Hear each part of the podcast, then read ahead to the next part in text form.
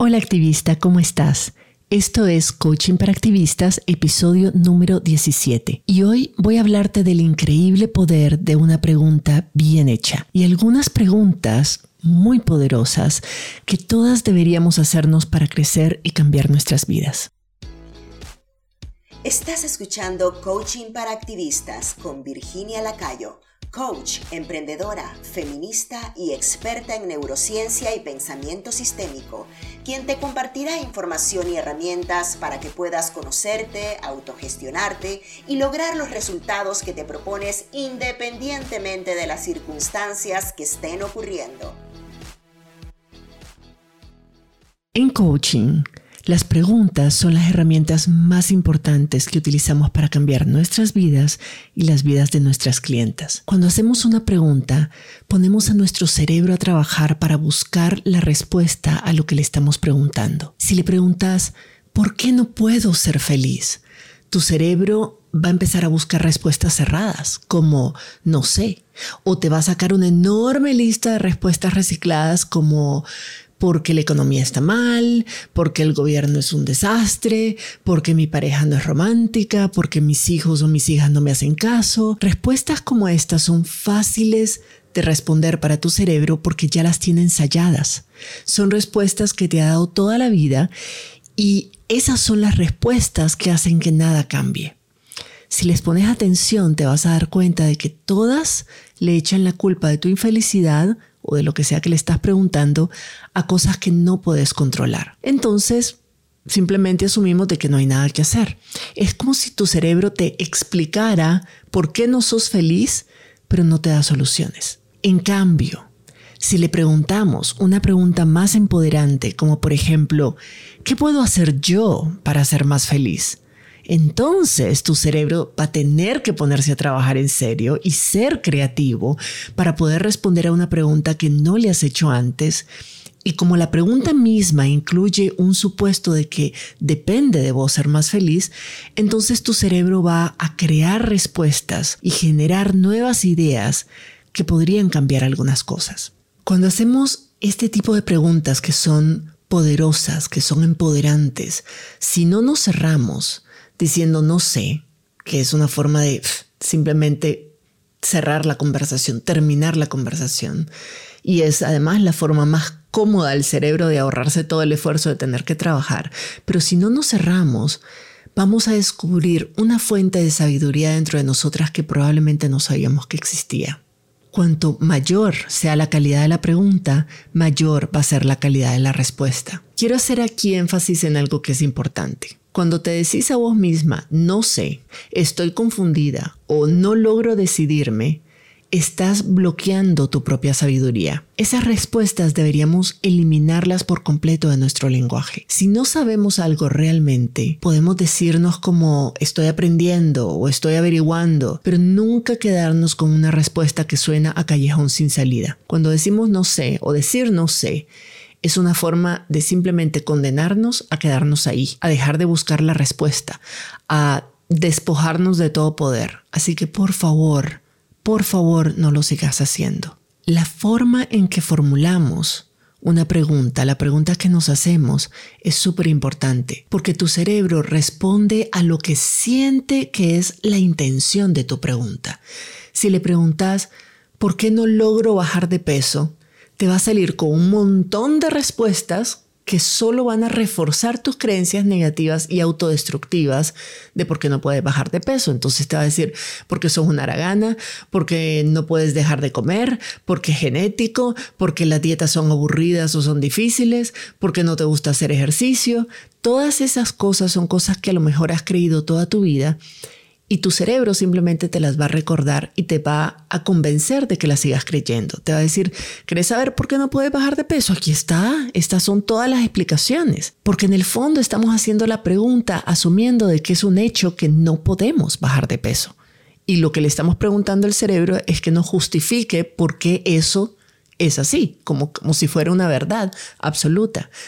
Pero si en lugar de hacerte esa pregunta, haces una pregunta que la intención es en sí misma empoderante. Por ejemplo, cambias esa pregunta por algo como, ¿cómo ¿Cómo puedo perder de peso de forma permanente y además divertirme al mismo tiempo? Ahí a tu cerebro la va a sacar de onda, por supuesto, porque esa pregunta no la vio venir, pero se va a poner a trabajar y va a empezar a buscar el cómo, a responder tu pregunta, cómo hacerlo.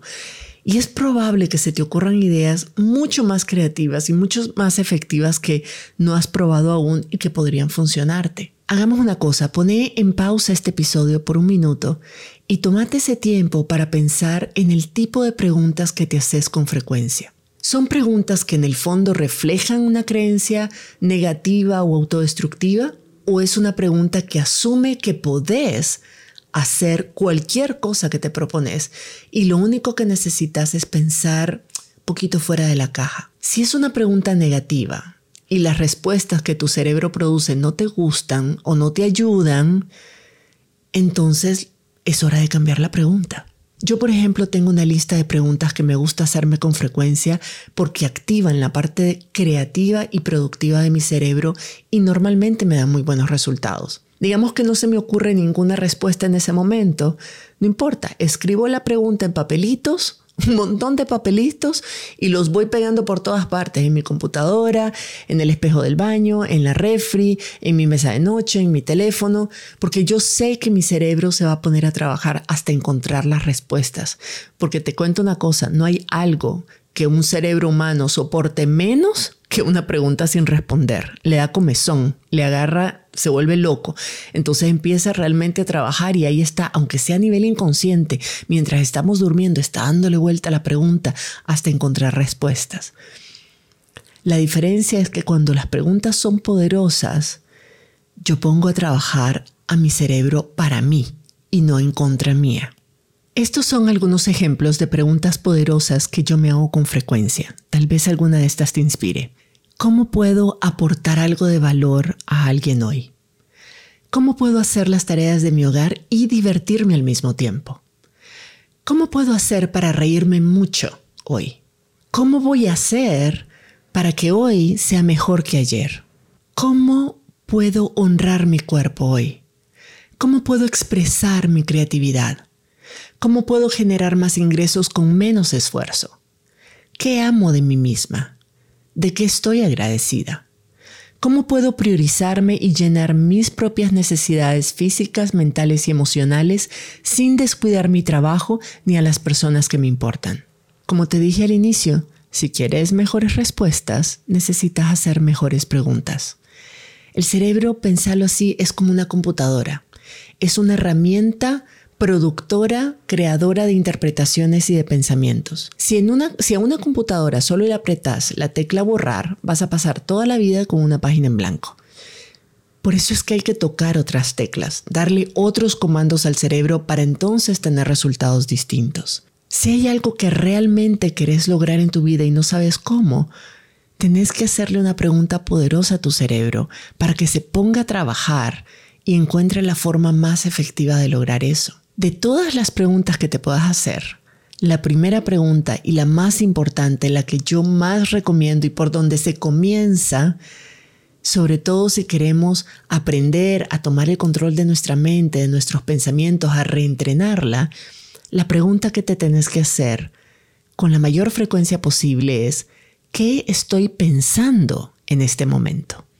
Así es, Identificar, observar nuestros pensamientos es el primer paso. Tener conciencia de lo que estamos pensando es lo más importante porque la forma en que pensamos sobre algo va a generar emociones, ya sean positivas o negativas. Y esas emociones nos van a impulsar a hacer algo o a no hacer algo. Y de nuestras acciones dependen los resultados que tenemos. Entonces, si no nos gustan los resultados que estamos creando en nuestra vida, lo primero que debemos averiguar es qué estamos pensando que nos hace actuar así. Y luego, ese, ese actuar es el que nos da esas consecuencias. Una vez que sabemos qué pensamientos nos están impidiendo avanzar y lograr lo que queremos, entonces podemos crear una pregunta que nos genere nuevos pensamientos. La mayoría de nosotras pasa, va por la vida ahí sin darse cuenta de lo que está pensando, sin tener ningún nivel de conciencia y por tanto sin tener ningún control sobre nuestra mente. Y si no tenemos conciencia de lo que estamos pensando, nuestro cerebro hace lo que le resulta más fácil, más cómodo de hacer, que es reciclar viejos pensamientos, viejas creencias que nos mantienen estancadas y no nos dejan avanzar. Es como que dejáramos que nuestra hija de dos años decida qué vamos a comer todos los días porque no se nos ocurre pensar de que nosotras tenemos la capacidad y el deber de hacernos esa pregunta y responderla. Entonces, si queremos cambiar algo que no nos gusta o no nos funciona en nuestra forma de actuar, en lo que estamos sintiendo, en los resultados que producimos, las preguntas más poderosas que podemos hacernos son las siguientes. Uno, ¿qué estoy pensando? Y cuando identifico el pensamiento, me pregunto, ¿Qué siento cuando pienso así? ¿Qué hago o qué no hago cuando me siento de esa forma? Y cuando hago eso o no hago aquello, ¿qué sucede? Haciéndome esas preguntas, tomo conciencia de la relación de causa y efecto entre lo que yo estoy produciendo en mi vida y mis pensamientos y emociones. Y entonces puedo tomar control sobre esos resultados porque puedo escoger conscientemente ¿Qué quiero pensar? Así es, así como lo hice. Los pensamientos, aunque te cueste verlo así en este momento, son todos opcionales. Nadie ni nada puede obligarnos a creer en algo o a no creer en algo, o a pensar de determinada forma. Lo que otras personas nos dicen o lo que sucede, lo que vemos en, en los medios, todo esto puede darnos alguna información que tal vez no teníamos antes y que nos ayuda a cambiar un poco la forma en que estamos pensando, pero no puede obligarnos a hacerlo. Solo nosotras tenemos ese poder de decidir qué vamos a pensar, qué vamos a creer. Y esto es una buena noticia, porque lo que sea que estés creyendo sobre vos misma en este momento o lo que vos creas que es o no posible, es opcional. Vos puedes decidir que a partir de ahora vas a creer otra cosa y comenzar a trabajar en consolidar esa nueva creencia. Y lo hacemos diciendo, bueno, yo voy a creer que soy capaz y voy a empezar a buscar pruebas, evidencias en mi experiencia pasada, en mi experiencia actual que demuestren que en efecto soy capaz de hacer las cosas. Y así poco a poco vamos haciendo esa creencia más sólida. Y esa creencia va sustituyendo la vieja creencia de que yo creía que no era capaz. Otro ejemplo es, si vos sos de las que pensás que sos terrible manejando el tiempo, que tenés una pésima administración de tu tiempo, puedes preguntarte, ¿en qué momentos yo no dejé para más tarde algo que debía hacer en ese momento? ¿Cuándo he sido muy buena administrando mi tiempo? ¿En qué cosas o con qué personas yo soy siempre cumplida? Cuando respondes a estas preguntas te das cuenta de que no siempre manejas mal tu tiempo. Y esa creencia que suena como a verdad absoluta de que sos un desastre con el tiempo, que sos incumplida, indisciplinada, que procrastinas, se va poco a poco quebrando porque empezás a recoger evidencias de que no siempre es así, no con todo el mundo, no con todas las tareas. Y entonces se abre una puerta para explorar más a fondo qué pensamientos sea, cuando qué pensamientos tenés sobre ciertas tareas o sobre ciertas personas o sobre ciertas cosas que hacen que en esas ocasiones manejes tu tiempo mal o no hagas lo que te propones. Porque no es una característica tuya, es un comportamiento muy específico que responde a lo que estás pensando en ese momento sobre esa actividad, sobre esa tarea, sobre esas personas, etc. Entonces te das cuenta del poder que tiene cuando tomas conciencia de tus pensamientos, cuando soy cumplida en qué estoy pensando y cuando no estoy cumpliendo o soy indisciplinada, en qué estoy pensando, qué es lo que me hace actuar así. Te propongo hacer este ejercicio. Cuando te preguntes en qué estoy pensando en este momento, mi recomendación es que lo pongas todo por escrito. No hagas tu lista en la cabeza, no te pongas a inventariar cosas en la cabeza, porque eso es como tratar de hacer el inventario de un supermercado en tu cabeza. Son demasiadas cosas y demasiado variadas para que las puedas manejar todas de memoria y además reorganizarlas de memoria o en tu cabeza. No funciona.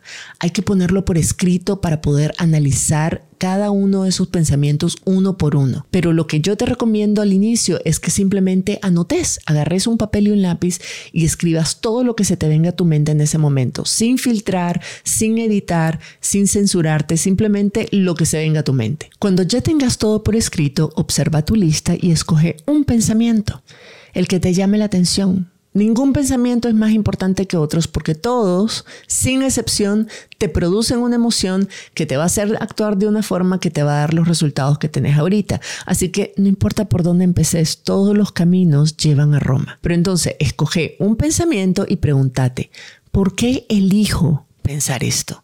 ¿Por qué estoy escogiendo creer que esto es verdad? Preguntarnos eso nos ayuda a tomar conciencia de la responsabilidad que tenemos sobre lo que estamos pensando, de lo que esos pensamientos nos hacen sentir y nos hacen hacer.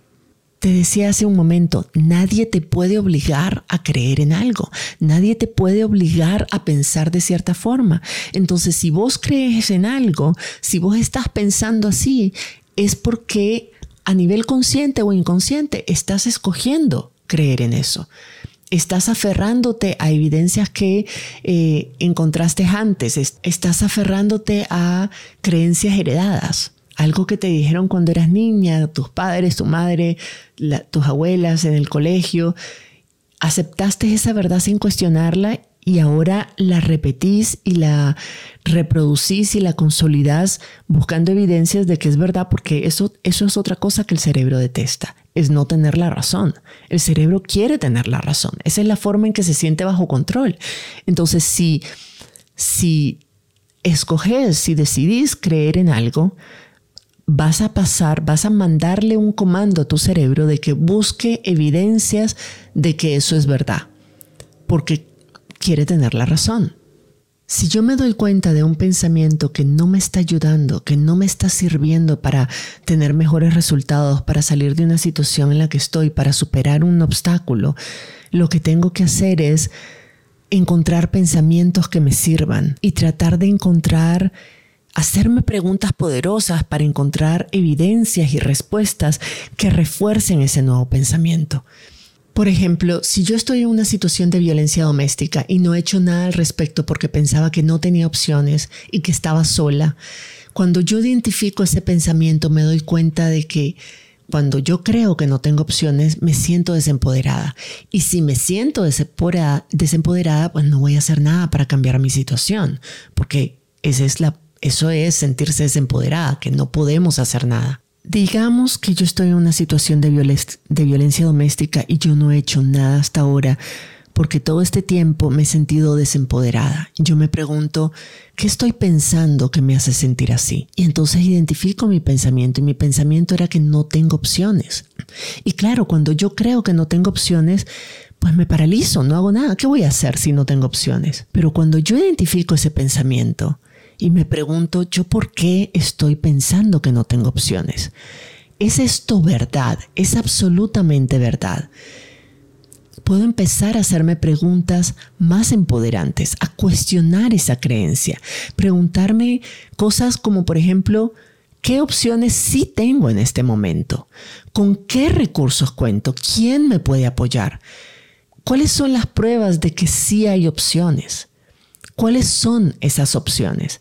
Todas esas preguntas me van a permitir ver mi situación desde otra perspectiva y me van a dar ideas y me van a dar nuevos elementos, soluciones que no había visto antes. Entonces a lo mejor la situación como tal no cambió, pero yo cambié. Yo cambié la forma en que estoy viendo la situación y la forma en que siento sobre esa situación. Y a veces eso es suficiente para dar un primer paso, para salir de ese estancamiento. Basta cambiar la pregunta. Basta hacer preguntas que cuestionen creencias que nos tienen limitadas, que nos tienen estancadas y hacer preguntas que nos ayuden a pensar fuera de la caja, que nos ayuden a pensar en lo opuesto, que nos ayuden a pensar en la alternativa, en soluciones y no solo en razones por las cuales deberíamos seguir donde estamos. Las personas nos estamos haciendo preguntas todo el día, todos los días.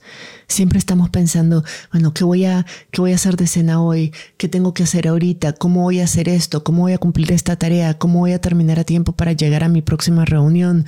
¿Cuándo eh, va a terminar esto? Eh, ¿Por qué no logro bajar de peso? ¿Por qué no logro ser feliz? ¿Por qué tal persona se comporta así? ¿Por qué la situación está así? ¿Por qué no se acaba COVID? Todas las preguntas que nos hacemos todo el día, en su mayoría son preguntas que no nos dan soluciones. Son preguntas que no nos hacen sentir mejor, que no nos empoderan. Nosotras tenemos el poder, la capacidad, pero también el deber de hacernos preguntas de manera intencional, de hacer preguntas de manera consciente, preguntas que nos van a ayudar a tener mejores resultados todos los días. Y podemos hacerlas, o sea, puedes practicar, puedes elegir cuáles son las preguntas que me voy a hacer el día de hoy, como por ejemplo las que te di eh, hace unos minutos en este episodio. Pero puedes hacerte otras preguntas simplemente para entrenar al cerebro a pensar de manera creativa. Por ejemplo, así por el puro ejercicio mental, si yo estoy esperando en fila en algún sitio o, estoy en una reunión o y digamos estoy aburrida o es tequiosa o estoy molesta, lo que sea, yo saco de onda mi cerebro haciéndole preguntas, cosas como por ejemplo, ¿qué es chistoso en esta situación? O ¿cómo puedo ser parte de la solución? ¿O qué puedo aprender de esto? ¿O cuál es el lado positivo de esto? ¿Qué tiene esto de positivo? Cuando, sobre todo cuando sentimos que nuestro cerebro se está aferrando, se está aferrando a un pensamiento, a, un, a, un, a una opinión, a un juicio, vale la pena, así sea por el puro ejercicio, sacarlo de onda y preguntarle lo opuesto. Y preguntarle en qué medida lo opuesto también es verdad. ¿Cómo puedo yo ver otra perspectiva, encontrar otra cosa en esta situación, más allá de lo que estoy viendo? Y automáticamente vamos a poner al cerebro a trabajar para pensar fuera de la caja, vamos a ejercitar ese músculo. Y eso es importante porque esa capacidad de nuestro cerebro de pensar fuera de la caja, de responder preguntas empoderantes, de pensar de manera creativa e innovadora, es la que nos va a dar soluciones a los problemas, obstáculos, retos que enfrentamos todos los días, pero también la que nos va a encontrar soluciones a los retos que queremos ponernos, a las cosas que queremos superar, a las cosas que queremos cambiar. Yo tengo una amiga que es súper simpática y me, y me hace gracia porque no importa lo que le esté pasando, no importa lo que ella me esté contando, siempre cierra sus relatos con la frase, y esto es una buena noticia. y yo sé que es algo que se lo dice a sí misma, ella se lo repite a sí misma porque es una forma de preguntarle a, a su cerebro contame, decime por qué esto que acabo de contar es una buena noticia. Y entonces, claro, su cerebro empieza a darle respuestas como, por ejemplo, bueno, es una buena noticia porque aprendí tal cosa, o porque me dio la oportunidad de empezar de nuevo, o porque me hace más resiliente, o por lo que sea. No te sugiero de que hagas lo mismo, ¿verdad? O sea, no tenés que hacer lo mismo. Pero quería contarte eso como un ejemplo de de que incluso cuando estamos pensando en algo que creemos que es negativo y lo estamos enjuiciando como algo negativo, podemos hacerlo. Tenemos todo el poder y la capacidad y la libertad, nadie nos va a prohibir hacerlo, de preguntarle inmediatamente al cerebro, ¿qué puedo yo aprender de esto? ¿Cuál es la oportunidad en esta situación? ¿Qué es lo que no estoy viendo? Y poner a tu cerebro a trabajar de esa forma. En mis programas de coaching yo hago preguntas poderosas como estas todo el tiempo. Así es como yo les ayudo a mis clientes a aprender, a conocerse y aprender a hacerlas, hacer este tipo de preguntas y hacérselas a sí mismas. Es súper poderoso. Las preguntas son una herramienta de cambio poderosísima, son una herramienta de diálogo poderosa, tanto interno como externo. Hay que saberlas hacer. No es cualquier pregunta, hay que saber elaborar las preguntas. Hay preguntas que son cerradas, hay preguntas que te llevan a callejón sin salida, hay preguntas de sí o no que no te dan luces, que no te dan ideas, simplemente son cerradas. Y hay preguntas que son capciosas, que en realidad te estás haciendo la pregunta, pero te las estás haciendo ya dirigiéndote o de alguna manera indicándote de que las respuestas son las mismas que te ha dado siempre. Entonces no saliste ese, de ese círculo vicioso. Hay que aprender a hacer preguntas que sean poderosas, que te saquen, que abran puertas. Una de las preguntas más simples que te puede revelar muchas cosas es ¿por qué? Simplemente preguntar por qué a mí me ayuda a entender los pensamientos que hacen que la persona con la que estoy trabajando, digamos mi clienta, esté experimentando lo que está experimentando. Si, por ejemplo, si una líder viene a mí y me dice, es que todo está mal, Virginia, yo le pregunto por qué decir que todo está mal. Y entonces todo lo que me cuente a partir de ahí, lo que me está revelando son todos los pensamientos e interpretaciones que ella está haciendo sobre la realidad que la hacen sentir mal, que la hacen sentir de que todo es una catástrofe. Y a partir de ahí, cuando ya tengo identificados sus pensamientos y le ayudo a identificar sus pensamientos, entonces podemos sentarnos a entender mejor de dónde vienen esos pensamientos y a buscar soluciones conjuntamente. Quiero cerrar este, este episodio preguntándote, ¿estás consciente de las preguntas que te haces todos los días? Y si es así, ¿son preguntas que te limitan y te mantienen estancada donde estás? ¿O son preguntas que te empoderan y te permiten ver alternativas y soluciones? ¿Qué pregunta te vas a hacer a partir de hoy que te permita avanzar hacia donde quieres ir y ser la persona que quieres ser? Una excelente manera de comenzar este proceso, este ejercicio, es preguntándote cómo puedo asumir más responsabilidad sobre lo que pienso, sobre lo que siento y sobre lo que hago para tomar el control de mi vida y de mis resultados. Y por supuesto, la que ya te recomendé antes es qué estoy pensando en este momento cómo esto que estoy pensando me hace sentir. Y cuando siento así, ¿cómo actúo? ¿Qué hago, qué no hago? Y con ese comportamiento, ¿qué resultados obtengo? Y vas a empezar a ver la relación causal que hay entre lo que pensamos y la vida que tenemos. Si te gustó este episodio y sentís que mi podcast te ha ayudado a reflexionar sobre algunos aspectos importantes de tu vida, me harías un favor podrías dejarme una reseña ahí donde lo escuchas. Puede ser Spotify, Apple Podcast, Google Podcast, YouTube, donde sea. Solo te va a tomar un minuto y significa muchísimo para mí. Porque mientras más reseñas tenga el podcast y por supuesto mientras más estrellitas le pongas, más fácilmente va a ser para otras personas encontrarlo. Así que ayúdame a regar la voz y hacer de este recurso gratuito mucho más accesible para otras activistas y emprendedoras sociales, ¿vale? Mil gracias. Y bueno, por supuesto también me encantaría escuchar tus reflexiones sobre este tema y poder compartirte por correo algunas herramientas e ideas provocadoras que no publico en ningún otro sitio. Así que asegúrate de recibir estos correos visitando mi página web www.virginialacayo.com y hacer clic en el botón que dice quiero ser parte de la comunidad activista que está al final de la página. Te espero por allá y nos escuchamos en la próxima. Si te gustó este episodio, dale like, suscríbete para no perderte el próximo y compártelo con otras activistas, por aquello del buen karma.